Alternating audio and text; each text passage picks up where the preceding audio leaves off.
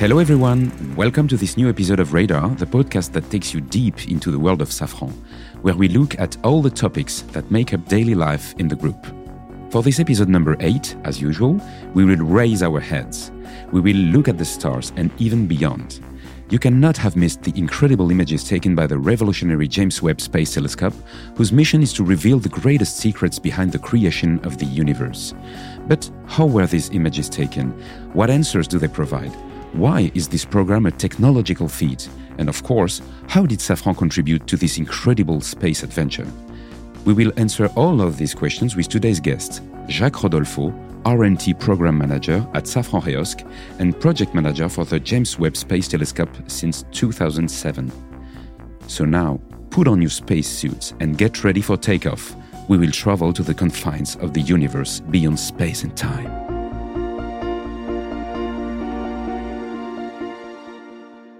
Hello, Jacques Rodolfo. Hello, Alexandre.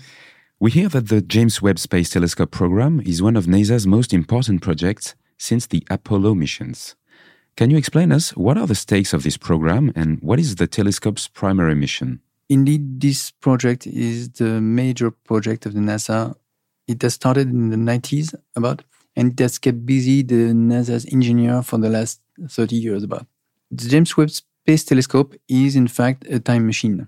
The role of this telescope is to observe in space objects that are very small and very far in distance. And this will allow to determine how they were very far back in time. So that's the major role of this telescope. It will also be used to look at the galaxies, stars, and planets and provide information about how they formed.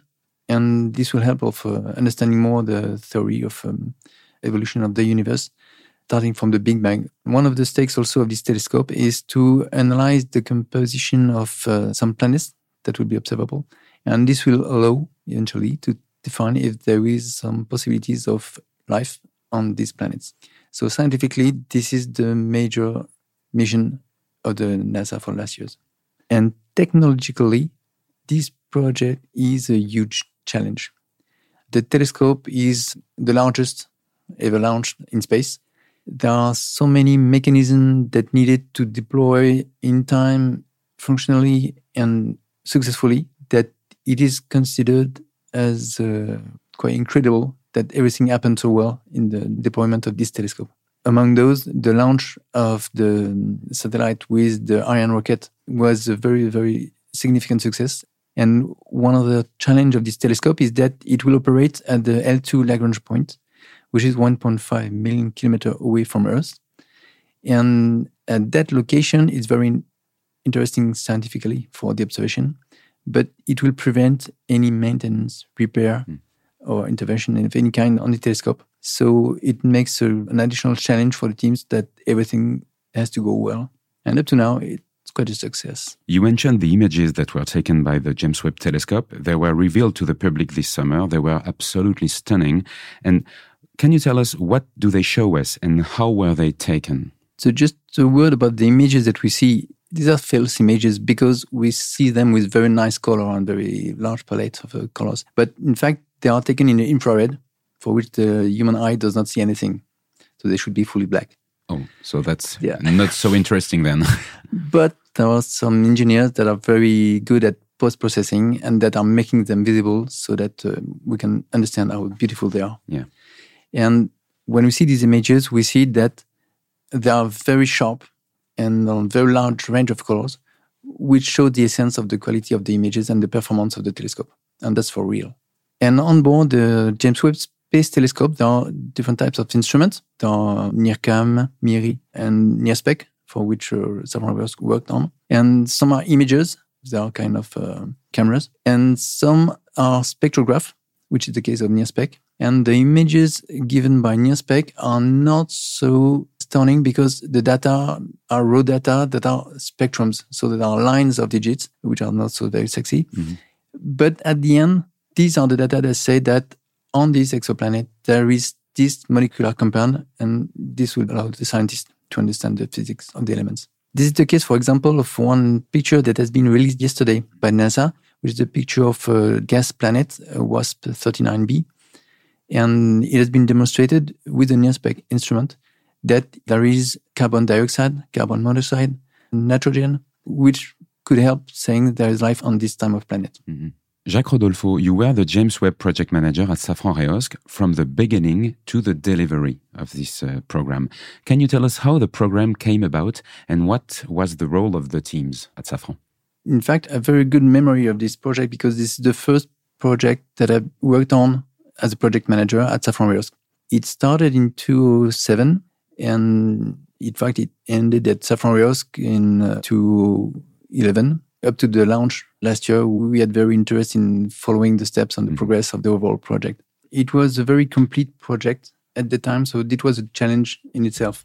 It gathered all the skills and all the teams that are working at Safran from uh, optical design, mechanical design, polishing, thin film coating, integration, and testing. And uh, gathering all these activities was already a challenge. Then there was a technical complexity due to the material of the mirrors, which are made of silicon carbide. And it was one of the first time that Safran polished this material. So we had to develop the polishing techniques together. Meanwhile, the project was running. So that was uh, quite a challenge, but it was a success. And another technical challenge that we were not used at Safran was the test that needed to be performed on the telescope because they operated at cryogenic temperature. So, what are the next challenges for your teams now? Indeed, this project for Safran has been a major achievement, and it has led to showing that Safran was mastering the technology for manufacturing and polishing mirrors in silicon carbide. Mm. And it gave suit to several major projects like uh, Gaia, Euclid, which are scientific mission of ESA and it also enabled Safran to show that we were mastering the polishing of optics for scientific applications, also for astronomy. And this led a few years ago to the start of the manufacturing of the mirrors for the ELT, the Extremely Large Telescope, which is the new major challenge that Safran is working on. Mm-hmm. It is a telescope for ESO, European Southern Observatory, for which the primary mirror is 39 meter in diameter these are huge challenges for Reosc now to achieve this project. I have one last question for you, Jacques. How did you feel when Ariane 5 took off with this James Webb Space Telescope last Christmas in 2021? Indeed, that was a very strong moment. I attended the launch on the 25th of December. That was with my family. And uh, I was very proud of looking at this with them and uh, to explain them what we had contributed to and uh, how important that has been for me to work on this project. I was proud of that. On the 12th of July this year, we organized a small event at Reosc with the team that I worked on the project that were still at Reosc, and there were quite a few. It was uh, quite nice to see this. But not only, there were also some younger people uh, in Safran Reosc that joined the event, attending the broadcast of the release of the first images. And it was uh, interesting also to see that they were also interested in this project that had been a major project for Safran Reosc in the past. Well, thank you very much, uh, Jacques Rodolfo, for being our radar of the day. And uh, my dear listeners, you can find all the episodes of your favorite podcast on Insight and on your favorite podcast apps. We'll be back next year in 2023 with a new episode of Radar. Stay tuned.